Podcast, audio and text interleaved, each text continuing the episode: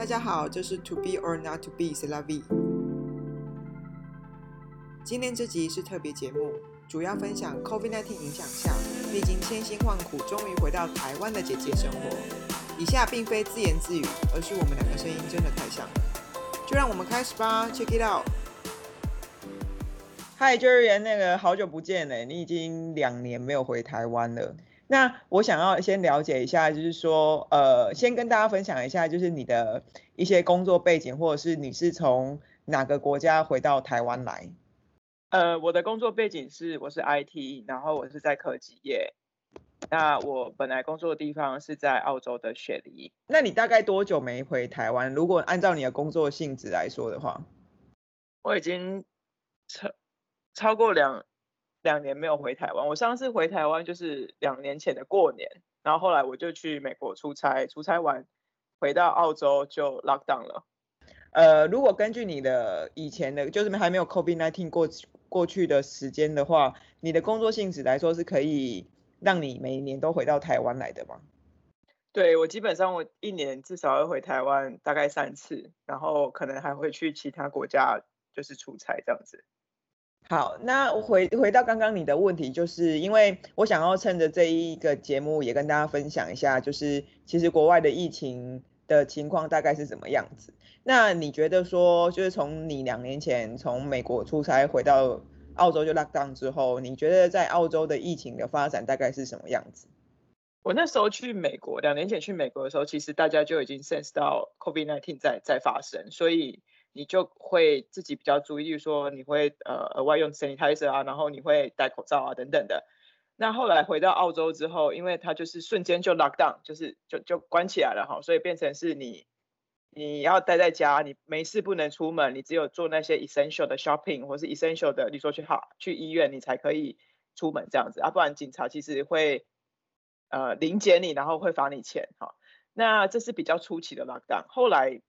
的 lockdown 演变成你只能离家五公里，对，五公里哦，哈，就是你如果被警察 pull over 之后，他就会拿出你的你的 license，然后去看说你的 residential 的 address 在哪里。所以如果你现在此刻站的地点超过五公里，那你就会被罚钱。他怎么去那个 measure 这个这个公里？直接拿打开 Google Map 吗？他他们有自己的一个 tool，然后可以去 measure，就是你现在站的地方是不是超过那个五公里？因为他要罚你钱嘛。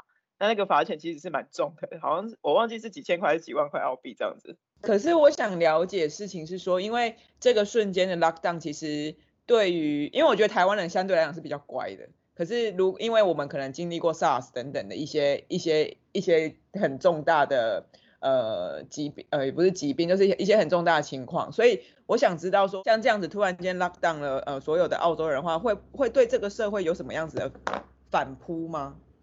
其实其实就会有很多，当当一直 lock down 的时候，就会有很多抗议。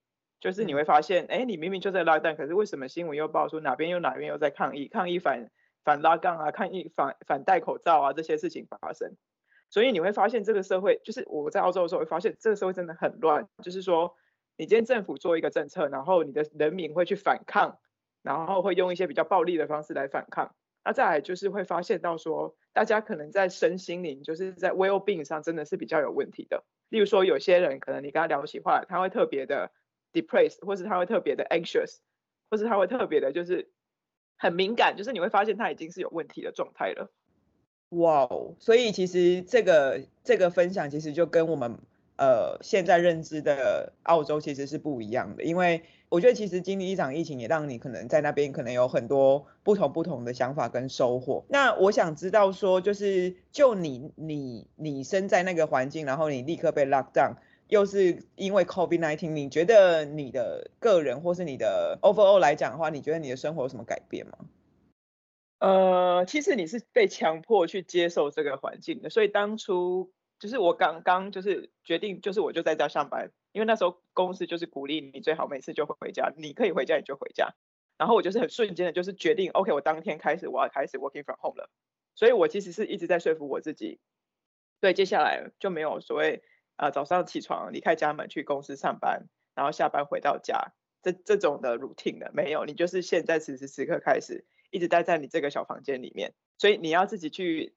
区分你什么时候是上班，什么时候下班，对，我那时候其实花了好一阵子去习惯这件事情，因为我那时候没有区分什么叫上班，什么叫下班，因为我就是随时随地就可以打开电脑上班。好，那那时候到那我整个身就是心里是很累的，我会觉得一一第一个月很 OK，第二个月还 OK，好，那但是第二个月快结束的时候，觉得说我到底在干嘛？为什么我我每天都是这样子，然后每天都是一样的？可是以就就还没有 COVID-19 之前的生活形态的话，你你会你也是一直在电脑前面工作嘛？你觉得这两个有什么区隔吗？只差在于是只差在于说，其实你不能走出外面吗？对，就是那个其实空间对每个人的上班是很重要的，因为就像我刚刚讲，如果在普通的正常时候，你起床，然后你出门，你出门到踏上捷运，踏上公呃刷 badge。刷 badge 那个点其实是 trigger 你，OK，我现在在公司，我要开始上班了。每个人的身体都会有一些隐形的指令，好，那你就很暴躁的每天上班上班，可能到六点的时候，你拿你的 badge 刷门离开公司，按下电梯下去了，这个是告诉你身体，嘿，我现在下班了。所以你觉得其实呃对呃生对你的生活形态来说，你觉得那个 trigger trigger 你做什么事情的那个点很重要，对不对？对，其实不是只有我，我发现其实大部分的人都是这样。如果你你今天是突然被呃就是强迫回去上班的那种，就是大家都会遇到哦，我现在真的是 over overwhelming 了，我现在真的是 burn out 的。每一个人的讲法都是我 burn out 了。OK，就等于说你一直呃自自从 COVID nineteen 比较严重以来，你一直在你的，例如说你租的租租的地方去上班，那你你大你觉得你大概花了多久的时间去适应这件事？因为感觉大家都觉得没什么哦，其实很好啊，你就不用去公司啊，很棒啊，在家上班很棒。可是我觉得其实这件事情，你刚刚点了一个很重要的事情，就是那个 trigger 点不见了。你是花了多久的时间去适应呢？呃，其实也不是适应，而是去说服自己去习惯。你就会说，哎，现在就是这样子，每天都要告诉自己，对，每天都一样，没错。但是现在状况就是这样子，你必须要去接受它。所以你自己会多找几个点去设定这样子的 trigger。对我来说，例如说，我早上我可能起床，然后我要去喝我早每一天的第一杯咖啡的时候，我就会告诉自己，嗯，这个是要开始上班喽，哈，要开始上班喽。好，那接下来呢，我可能一路忙忙忙忙忙到下班之后，我就会开始，例如说，呃，去看一些影片，哈，或是听一些音乐，我就会告诉自己，哎，这个是下班了，因为有些人他的 trigger 关机的那个点是真的，你把电脑关机。但是我我没有办法做这件事情，所以我可能会去找一些人聊天，或是我去呃听一些音乐，类似是这样子，告诉我自己，OK，这个是下班的点。那你你在过去这一段时间，这个是比较是生活上面的的调整。当你没有 trigger 的时候，你自己去创造你的 trigger。那我想知道说，在你的心理心境上面，你有什么样子的很深的感受，以及你的呃你的改变是什么？Recap 过去这两年来的话，我觉得是。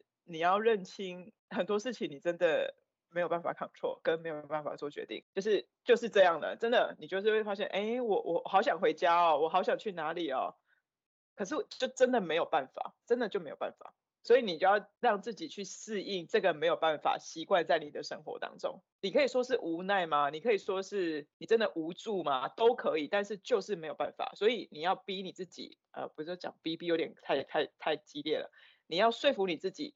就是这样去习惯它，不然你一直会处于一个，好像我想去 A B C D，我都没有办法，然后你会越来越 depressed，越来越 miserable，因为你就是处在一个家里面，你没有办法去哪里。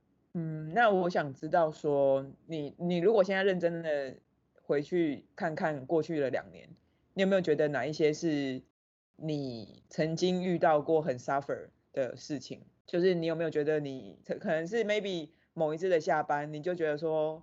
天呐，我怎么会还在这里？我没办法做什么事情，然后就是突然间大崩溃的那一种情况。常常啊，很常大崩溃啊，因为例如说你你在呃国外两年，你一定是错过家里很多重要的事情，这种其实是最崩溃的。嗯、然后你就会发现说，我到底在忙什么啊？我为什么要一直这样子在这里啊？你到底在忙什么啊？就是你会一直反复问自己这种。呃，这种问题，然后你崩溃的 frequency 会越来越接近，就是你可能是呃小崩溃、小崩溃、小崩溃，然后大崩溃，然后彻底崩溃，然后又可 recover，然后再小崩溃、小崩溃、小崩溃，就是一个这样的 routine，一直每天呃很 frequency 的在在发生这样。哎，那我想问一下你你们，因为你的同事们其实大家都是因为这次疫情而没有办法回到家，那你们在交流的过程中，就是你们的共鸣点是什么？我觉得那个是在你可能大家都在国外的时候一个很重要的 support。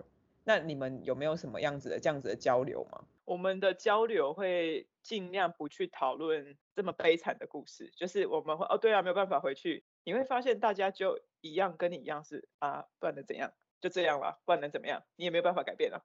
所以呢，大家在有有如果真的就是有机会 gathering 的时候，或是甚至是 virtual gathering，我们现在很流行 virtual gathering。Virtual 的 Happy Hour，你上线的时候，你会很避免去谈到这个问题，你会去谈一些生活比较开心的事，啊，不然大家就会都已经生活很烦闷，你又再带一些很悲伤的故事的进来，就聊不天就聊死了这样子。所以你们的 Virtual Gathering 的话，大概会有什么样的进行方式？因为我觉得这件事情可能过去我们台湾其实很严重的段那段时间，其实大家都很习惯在线上开始去找一些线上的 tool 去。呃，有点有点像是以前都爱看线上会议啊，大家现在现在在线上聊天，有像你们的 gathering，你们的 virtual gathering 有发生什么样子比较有趣的 agenda 吗？或是有趣的事情吗？哦，有啊，最有趣的是，呃，我们弄了一个 virtual 的 escape room，就是密室逃脱。How to How to 怎么用？超酷的，那个超酷的，那那个就是会有一个活动，本来是 physical 的密室逃脱的的公司，然后他们就把他们的东西全部弄成是一个 software，然后让大家可以透过 Zoom 啊。或是其他的视讯平台，让大家加入，然后帮你分组，然后大家要一起在线上去找出密室逃脱的那个、那个、那个秘密嘛，例如说一把钥匙啊，或者或是一个数字，然后可以玩一个小时这样子，很厉害诶，很超酷的。我从来没有玩过 密室逃脱，我第一次玩密室逃脱就是线上的，超酷的。所以，但是你们你们会定，所以你们会呃大大家一起在国外的同事们会一起去定时的去做这样子的 virtual gathering 吗？呃，我刚刚讲那个是我们的 team building，就是因为本来 team building 就是可以出去嘛，那现在变成没办法，所以我们就弄了一个这样子密室逃脱。嗯、那一般平常自己身边的朋友的话，确实我们例例如说会 weekly 每个礼拜五下午，例如说四点就开始 happy hour，然后 happy hour 其实没有什么下载什么工具啊，软体都没有，就是大家打开镜头，加入一个会议，拿自己的酒、自己的饮料，然后开始。打屁聊天而已。哦、，OK，其实这样子其实跟那那其实跟台湾的差不多，就是大家也是用这样的方式去建立起那样子的。我觉得人跟人的接触或者是人跟人之间的交流，其实是很重要的一个。你可以说它是 trigger 吗？也可以，因为我觉得它就是告诉你说你现在就是生活或者你现在是工作的一个很棒的点。经过经过这样的疫情或经过这样 lockdown 的生活，你觉得人跟人的接触是必要的吗？因为这是我同意的，可是我不太知道说像你的想法会是什么。我觉得是一个 hybrid 的状态，就是实体的接触跟像这种 virtual 的的关系都是一定要共存的。因为有一些工作的性质，他没有办法一直跟你有实体的接触啊。嗯，你每一天的二十四小时，你一定有一半的时间是要跟其他的人接触的。今天不管你是打电话去银行，或是你打电话去呃网购等等，都是跟另外一个人接触啊。嗯，所以如果稍微小小小的结论就是，呃，以前因为我知道以前的你是很喜欢独处这件事情的，可是经过这样子的生活环境之后，你觉得你还是喜欢独处的吗？对，我还是喜欢独处比较多，但是呃，我会去，就像我刚刚讲 hybrid 嘛，会去抓一个 balance，就是我这个时间我就是要自己一个人，嗯，那这个时间我可以开，哦，我我自己想心里的想法就是我可以开放我跟其他人接触。我觉得你你有很多的点都。透露出来，其实你很需要那个开关，对不对？你需要一个开关帮你 switch 到现在是什么样的模式，或者现在是什么样的模式，对不对？因为我我觉得差别就在于，你本来可以很好的去 schedule 你的每一天，你的你的你接下来的 schedule，你去你的你想要干嘛？因为这个疫情，你这些 schedule 全乱了，所以我觉得我还是让我自己。有这个能力或是这个机会继续排我自己的 schedule。OK，我觉得很酷，就是其实你没有被，虽然你你会有很多的小崩溃，而且 frequency 越来越高，可是其实你还是 survive 了。我觉得你 survive 了这这样子的东西。那我想了解说，因为其实现在的你是在台湾对吧？你现在在台湾的哪里啊？哦，我在隔离酒店呢、啊。想知道说，因为我记。就是不管是看新闻或者怎么样，其实现在的航空班机其实是蛮复杂，状态蛮复杂的。那我想知道说，就这一次你回台湾，你大概做了多少的准备？我其实去年的十月就已经计划要回台湾了。那我我一直在想说，我到底哪一天回去比较好？后来我定了，就是在呃一月初的时候就回来。那我在准备的过程中，其实很多眉眉角角，很多细小细节，例如说你可以订得到机票，但是如果你订不到隔离酒店衔接，那你的机票是没有意义的。那再来呢，有些机票呢，你要特别看清楚，它改期是不是要付钱的。像呃我很多同事，像国泰航空或是有些其他航空。他如果你一旦改了，他就要付钱。那最近的 policy 又改了，就说你改机票可以不用付钱。所以你会发现每天都在改，每天都在改。所以呃，除了机票跟隔离酒店以外，你还要去想办法去做一些呃，例如说你要怎么样到你的隔离酒店？你是要搭防疫巴士呢，还是你是要搭防疫计程车呢？那分别那个钱又是怎么算？好，那还有呢，就是说你上飞机之前到你落地之前，你要准备哪些文件？你要做哪些检验？才不会没有办法进国或是出国这样子。从去年十月到现在是现在是一月，你说的你说的是二零二一年的十月吗？对啊，所以到现在的一月，那你刚刚讲的这些东西，其实在疫情前根本就不用嘛，你就直直接订了你的机票，然后 schedule 了你的时间表，你就可以回台湾了。所以我觉得说，因为你刚刚有提到，其实在这段时间你的崩溃的 frequency 变高了。那你有因为这样子的事情，呃，又让你在更多的崩溃吗？哦，没有，我觉得这是一个专案，对我自己很重要的一个专案，所以我在做这件事情的时候是还蛮愉快的，没有没有没有崩溃在这个在在这个里面。你刚刚讲到说有很多的 prepare，因为现在都是必须要打了疫苗才可以坐飞机，是这样子嘛，对不对？呃，我搭的飞机确实是。所以现在有分两种，那我想问一下，就是说你自己在排定你打疫苗的时候，你也会去考讨论到说，像我要回台湾了，所以我必须要去做好什么样子的 prepare，然后才可以回台湾。你现在目前是打了几剂的疫苗？对，我因为要回台湾，我提早去打第三剂，因为呃，我觉得说实在哈，我觉得就是现在这个状态对我自己来说，我觉得就是打疫苗就是唯一的 solution for now，所以。要上飞机之前，其实我就去看，说我到底符不符合那个规定，我可不可以去打第三剂？那本来是五个月你才可以打，你间隔第二剂到第三剂，你要间隔五个月才可以打。那如果按照五个月来计算，我刚好会落在我在隔离的时候才可以打第三剂，那我没有办法打嘛，所以我就花了很大的力气去找各种的医生开那个推荐书，说这个人可以先打疫苗。好，那我去请医生开完推荐书的。大概隔一个小时，好，我就看到新闻报说，哦，其实不用隔五个月，隔四个月就可以了。我想说，嗯，可恶，好，没关系，那我就继续去预约疫苗。然后预约疫苗也是一个大工程，因为那时候刚好卡圣诞节，刚好卡呃澳洲放年假，国定假日，所以很难定，你知道吗？很难定。但是我还是还蛮 lucky 的，就是我刚好有订到，然后也一切顺利可以过。酷，我觉得你真的做了很多的。呃，准备回到台湾，那你觉得在这样子的准备的过程中，你有没有什么印象很深刻的事情？不管是前面的你刚刚讲的这些，或者是你后面到回台湾这段时间，你有没有什么印象很深刻的事情？就是我要上飞机前的那一刻，我没有办法上飞机，因为他就说你少了一张 so-called international COVID-19 certification，然后。我想说，我左看右看，我看了这么多网站，为什么我就是没有看到这一个？好，算了，我就是刚好要到飞机场，我已经大包小包拎着四十几公斤、四五十公斤的行李到机场要排 check in 的时候，他说：“小姐，你现在不能上去。”我说：“哈？”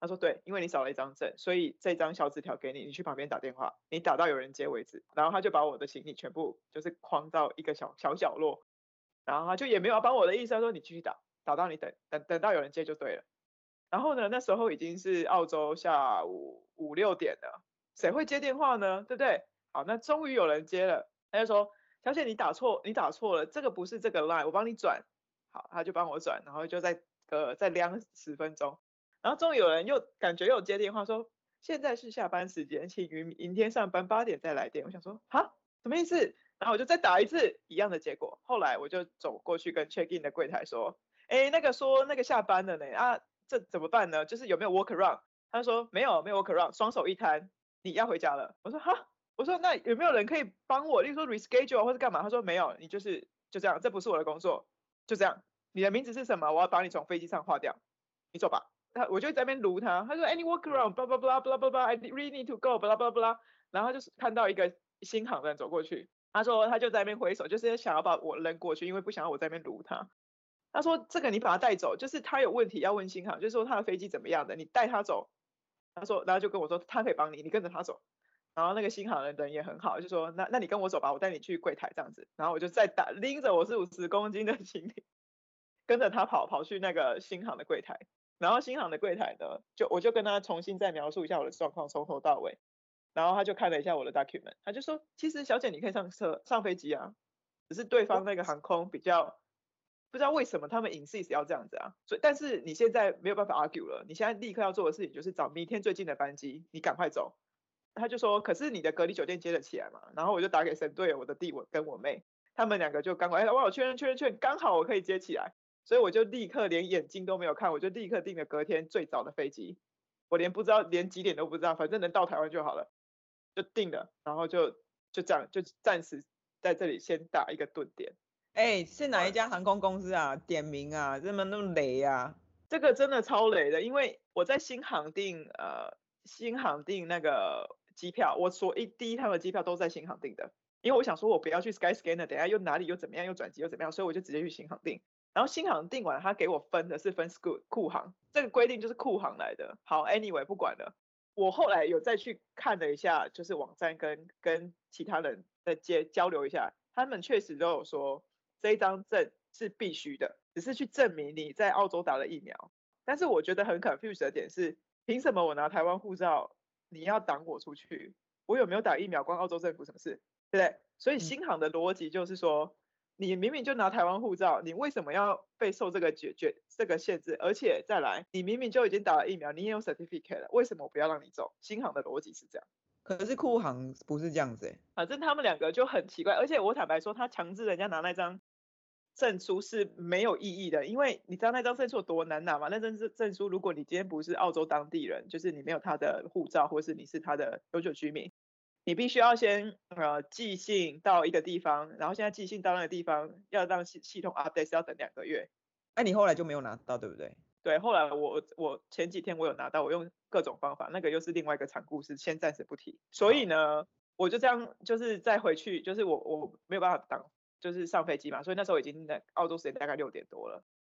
嗯，然后呢，我的飞机是隔天九点。然后那个地勤还等很好，告诉我说：“小姐，你我建议你早早一点来，好，你大概四点就来，因为怕人很多，然后流程很多，你要等很久，所以你早一点来。”然后我就真的四点就到了，早上四点到，所以你看我六点去其他地方先休息一下，然后四点又到，因为我不敢订隔离酒店，因为我怕那时候澳洲很乱，每天大概有破五万的例子，我根本不敢去订那些酒店，然后有那种空调对流，根本不敢，所以我就去附近一个朋友家，刚好他愿意收留我。我就去一个朋友家，好，那不是只有这样而已哦，你还要去看你的 PCR 的时间，因为 PCR 现在要入境新加坡跟台湾是二四十八小时以内哦，就是你飞机起飞那一天前四十八小时，所以我之前排队排了大概两个小时去做的 PCR 会失效，所以我又要立刻去做一个 PCR，那刚好幸运就是机场门口对面就有一个 Express 的 PCR，你就可以在很快的时间内拿到，就这样。然后隔天就可以顺利上飞机。其实当你你经历这样子的时候，你隔天上飞机的的那个心境的体会应该又更不同吧？我整趟旅程我就觉得 something will happen，因为我觉得不可能这么顺畅。嗯、那刚好真的就事情发生了，所以在没有看到就是没有 check in 过海关，坐在你要搭的飞机之前，你都是不踏实的。那你上飞机之后，飞机因为应该现在搭飞机的人比较少，对不对？那你觉得现在搭飞机那个氛围，跟你以前搭飞机的氛围有没有什么改变？其实搭飞机的人没有比较少，我很 surprise 的是，我从新呃雪梨到新加坡那一段，飞机超多人的哎，然后大家就感觉没事发生一样，因为在等候机的要 check in 的时候，就是没戴口罩，没戴口罩啊，然后口罩把戴到鼻子以下，带到鼻子以下，就大家感觉没事发生这样子。因为我记得你是全副武装的上飞机，对不对？对。那跟你他就异样眼光，异样眼光看着我。所以只有你穿这样吗？对，全台飞机只有我穿这样。酷，好。那那如从呃，如果从澳洲到新加坡那一段，应该这个是一个就是异样眼光。那从新加坡到台湾会比较多人跟你穿一样的衣服吗？没有，也是只有我穿。我跟你讲哦，到从新悉尼到新加坡那一段，大家还在吃飞机餐呢。哦，啊，新航的飞机餐蛮好吃的啊。没有，我我不 care，就是就是大家还在吃飞机餐，我以为嗯，怎么跟我想象的不一样？而且我隔一个座位就有一个人，所以我上上飞机我就是打断不吃不喝那一种，我就上飞机就死掉那一种，就是盖起来你就不要跟我讲话。然后因为当然我坐飞坐椅子之前我就就 sanitizer 就全部到处擦擦擦，我会摸到的地方都擦擦擦。然后没有人做一样的事情，好，我就睡觉。然后结果我我我到新加坡要下飞机之前，隔我隔一个座位那个女生就问我，你是 working for hospital 吗？我就说哈，为什么要这样讲？那可能看到我穿成这个样子，她觉得我是 working for hospital，所以就很特别。好，然后我下飞机，我以为新加坡啊，大家应该很严谨啊，大家应该很怕之类的，结果没有啊，一样啊，跟悉尼差不了多少。确实有有路上会有几个人，你会看到有几个人跟我一样穿防护衣，全副武装，但是大部分的人还是没有啊。好哦，原来是这么样的开放的氛围啊，原来是。可是我觉得其实你你这样子是好的啦，因为你就是保护自己也保护别人的的感觉。对，我就一直我就跟我朋友跟我家人说，天哪，我穿成这样好像很奇怪。他们就说你不要管别人，你就自己安全就好，反正你不要到处摸，尽量不要吃东西，尽量不要接触到外边的空气，然后一直消毒就对了。然后我就就是一直在消毒。那你在这段就是因为我你从呃从那那一天的下午六点到隔天的九点，你那个等待期，然后九点之后再坐飞机到新加坡嘛，对不对？那新加坡之后再到台湾，你大概这样经历了几个小时啊？我跟你讲，从第一次出发到机场到我落地到隔离酒店，一共算一算大概五十个小时。那你觉得你这 这五十个小时里面？你现在回想一下，你不觉得这五十个小时是一个呃很酷的体验旅程吗？我觉得，因为我觉得你这五十个小时好像好好像经历了蛮多事情的，很忙哎、欸，就是都会有意外发生，然后其实很就很多第一次，例如说第一次你穿着防护衣，第一次你穿着防护衣去买买买免税店，然后你穿着防护衣去干嘛又干嘛，然后你在飞机上不吃不喝。而且你你还可以真的不吃不喝，也不用上厕所，然后你可以靠呃三十三百 ml 的 water，就是一瓶小水度过两天，然后你吃饭可以只花五分钟，也可以不用洗澡两天。好，讲不用洗澡听起来很恶心，但是你在那个环境下确实不能洗澡，除非你又去订了那个过渡期的那个酒店啊，我就是不敢订哈，所以我的做法就是时间到我就会去厕所，然后拿着。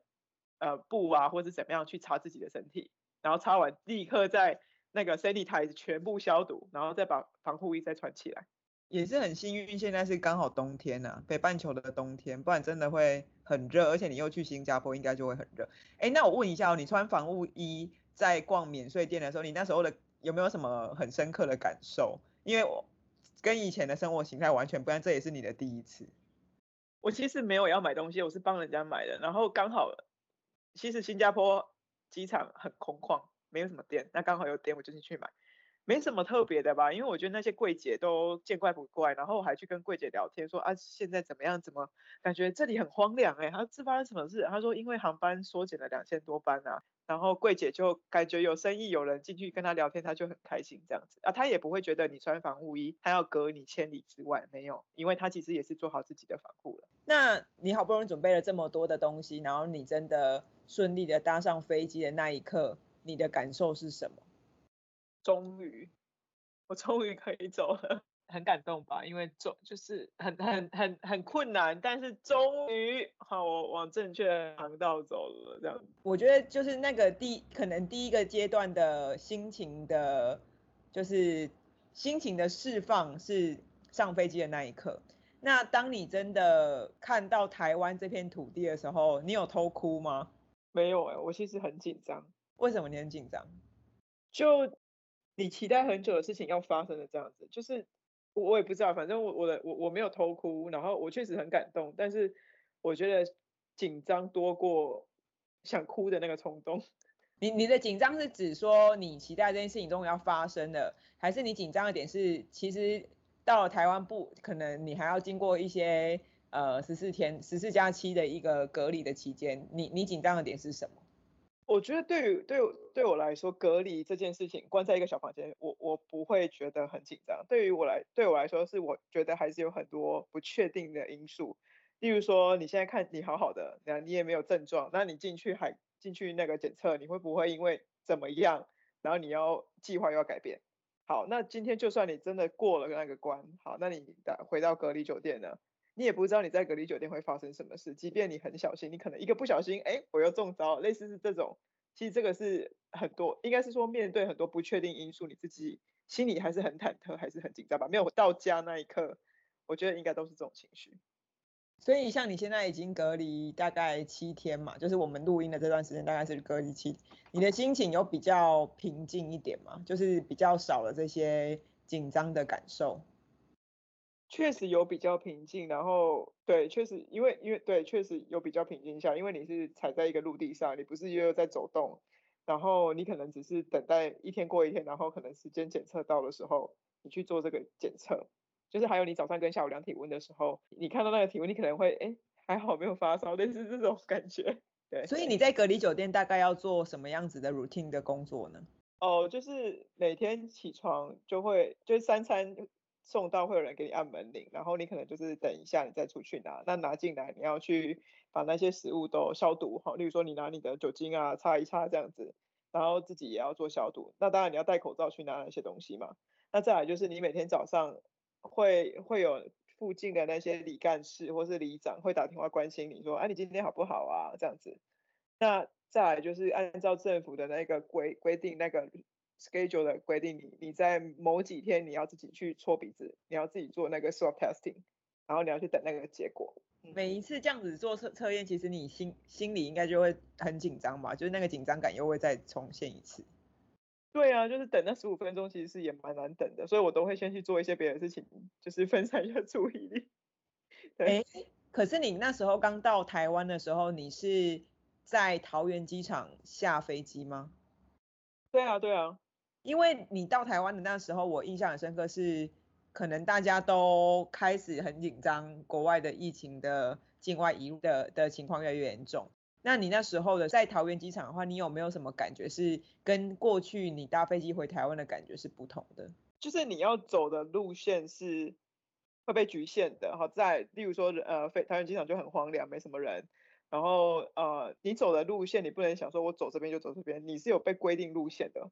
那再来，呃，每一关的关卡是固定的，例如说，你到你要先给他你的检疫资料，你要给他看 PCR，你要呃跟他讲你的隔离酒店，好，下一关就是你要过那个量体温那一关嘛，等下看你有没有那个发烧，好，那没有，在过去之后，你就要拿你的检疫单去跟机场的那个防疫防疫局，还是我我不知道那个单位叫什么，反正你要去跟他核对你的身份证资料。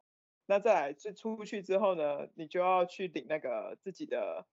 那个 testing 的 kit 就是那个 swab testing，他会给你一一个组合包，然后呢，就不是这样就结束哦，你还要去呃出去一个小门，你要跟着路线，你要去做那个唾液收集，你要去那边放唾液，然后他们要收集，然后去做检测，然后这样出来呢，你再走进去同一条路，然后你就开始去看你你是要搭防疫计程车还是要搭防疫巴士？那防疫巴士？就是就是直接去排队就就有了嘛，对不对？呃，你可以预定，或是你可以直接去排队，因为现在哎，我回来那时候人还不是很多，所以我直接去，然后时间 match 得到，我就可以上车这样子啊。就算真的人很多，那其实防疫巴士在桃园机场那个服务很好，就是他们随时都会开加班车。所以其实台湾在这一块，其实你应该就觉得做的蛮好的吧？非常好，很 organized。是真心想帮你的，而不是双手一摊那一种的。他是真心想帮。例如说，我在国外的时候，我就很焦虑，我就说，哎，那防疫巴士怎么样怎么样？我就一直在跟这个客服去去沟通，然后去询问，甚至我还打了好几次越洋电话，从澳洲打电话回来台湾。例如说，我去打给机场，然后去问说，哎，我现在要回台湾，那我应该做哪些安排？他们都是很很热心在帮你解决问题的，而不是哦，这是你的电话，你就转走转走，不是这种态度的。回过头来看这过去的这样子的旅程，就是我想知道说，你这段从以前从开始准备十月开始准备到现在回到台湾，你有没有什么话想要分享？就是你有没有什么样子的心境上的感受，或是你很想要谢谢谁？你你有没有想要分享这件事情？